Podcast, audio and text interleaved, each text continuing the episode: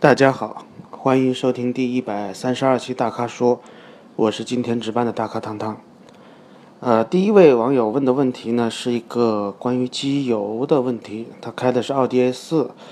然后觉得呢确实烧机油，然后呢换了一个机油品牌之后，觉得目前换了四次没有一次见少，那可能就觉得烧机油的情况有所缓解。其实对于爱烧机油的车来说啊，特别是像有一些老车啊，就开了二十多万公里，可能开始烧机油的这种车。其实你只要换粘度更高的机油，它就会对烧机油会有所缓解。像你并没有说你换的这个机油是什么样的 SAE 指数，所以有可能应该是比原厂机油的粘度要更高一些。通常对于一些爱烧机油的车，我觉得用金美孚一号的那个零 W 四零，应该就有很好的这个缓解烧机油的作用，因为。机油的这个 SAE 指数后面这个数字的大小代表着它的高温粘度。就高温情况下，这个数这个数字如果越大，高温情况下它的粘度就会越高。这样的话呢，它就越难发生串串油的这样一种情况。然后同时他也提到关于双离合啊，因为他听我说 DSG 变速箱，呃，跟手动挡的那个齿轮结构是一样的。他说是不是可以放空挡？这个是绝对不可以的，不光是 DSG。手动挡的车也是绝对不可以放空挡的，因为一旦你放空挡溜车的话，呃，当然我得先确认一下，你说的放空挡指的是跑高速的时候放空挡滑行，还是停车放空挡啊？停车放空挡是没问题的，而且我是更主张这么做的，这样的话可以减小双离合的离合器的负荷。但是如果跑高速放空挡溜车，这是绝对不可以的，因为一旦放空挡之后。发动机就会处于怠速状态，怠速情况下，车又在向前高速运动，它有可能导致熄火。一旦发动机熄火呢，就会丧失刹车系统的真空助力，啊，也会丧失这个转向助力，所以是一件非常危险的事情。就对于跑高速的这种滑行，一定要带着档滑行。如果你觉得它滑行距离不够远，你可以用超速档滑行，但是千万不能放空档滑行。啊，下一位网友的问题是：两三千公里的新车，本地加的是九十五号以上的纯汽油，然后想去外地自驾游，但是很多省市用的是乙醇汽油，啊，问能不能随意混加？这个其实是没有问题的，因为本身，呃，乙醇跟汽油就是能够相互溶解的，它是能够溶溶于汽油里的，它不会分层。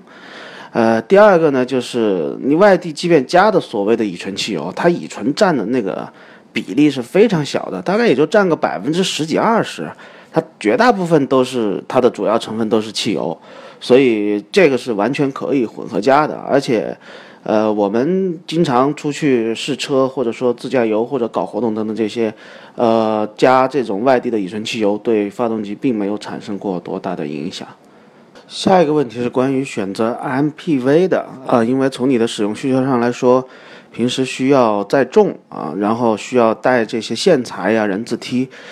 其实这三款车的载重能力都还不错。你像长安的欧尚，它的对标车型就是宝骏七三零，它可能推出的比宝骏七三零要稍微晚一点。然后据我所知，宝骏在研发七三零的时候，也是考虑了它的最大总质量的。一方面呢，它是个七座车，它的满载需要乘坐七个人，所以它是有一定的载重能力的。但是如果你的这个载货的需求特别大，并且需要经常满载跑烂路的话，那宏光可能更合适，因为宏光的后悬挂是整体桥的悬挂，并且它是一个后驱平台的车型，所以宏光它的整个载载重能力以及它在满载之后走这种烂路的这个能力要高于这个宝骏七三零和欧尚。但其实如果你只要不是呃，经常超载啊，经常要载重量超过它的最大总质量。其实，这三款车都是可以考虑的车型，也很符合你的需求。那么，如果你想驾乘感受更舒适呢，我推荐宝骏七三零。如果想便宜，然后呢，呃，就是做一个工具车，呃，完全做一个工具车来用的话，宏光其实也完全能满足你的需求。下一位是关于机油的使用问题。呃，雪佛兰的 iVO 1.4的排量。通用呢，使用的是五 W 三零，然后以前在四 S 店保养，现在可以自带机油。呃，使用环境是在海南啊，那个温度比较高，中午可能到四十几度。其实，对于原厂匹配的机油啊，其实你你不用去考虑更换，呃，因为原厂它会用它原厂匹配的机油，在中国要做大量的路试，其中最难呢就会在海南，也有有要做很多的测试。所以至于海南四十度的温度，这个对他来说完全不是问题，因为最热的时候他们要到。通常要到新疆那边去做高温测试，啊，冬天要到那个北边东北那边去做那个低温测试，所以国内卖的这些车就适应海南的这种高温其实是没有问题的，所以也不用考虑说因为海南天气比较热，然后要更换什么样的机油，其实你就按照原厂机油标定的这个 SAE 指数和 API 指数去更换就行了。如果你觉得壳牌的机油，呃，贵啊，或者不太好啊，你也可以更换其他品牌的机油，然后你就按照原厂的这个五 W 三零，然后你看 API 是什么级别，然后去照着这个选择就 OK 了。下一位网友的问题是关于铸铁的钢体和铝合金钢体的性能上的区别，除了成本以外，其实这两种材料的钢体在性能上区别挺大的。嗯，首先呢，就是铸铁的钢体，它因为它是铁的嘛，它的密度比较大，所以呢。特别是像对于很多 FF 车型，就是前置前驱的车型来说，如果用铸铁钢体，它的重心会比较偏前，会影响操控性，就是它的推头会比较厉害。那铝合金的钢体呢，它就会发动机重量会轻很多，所以它的操控会更加敏锐一些。第二个呢是铝的散热比铁要好，所以铝合金钢体它的散热性能比铸铁更好。那么在过去，像我记得最早奥迪开始，奥迪 A 六开始用 2.0T 的时候，好像那会儿帕萨特刚开始用 2.0T，它有 1.8T 和 2.0T 的，它那个 2.0T 最早期用过全铝的这个材质，呃，它的功率也要比用铸铁版本的要稍微大一些。然后还有一个好处就是铝合金钢体它不会生锈，所以它的耐久性也要更好。所以综合起来来说的话，肯定是铝合金钢体的性能要远远好于铸铁钢体的性能的。再下一位网友的问题是想了解钢筋形成转速和扭矩的关系，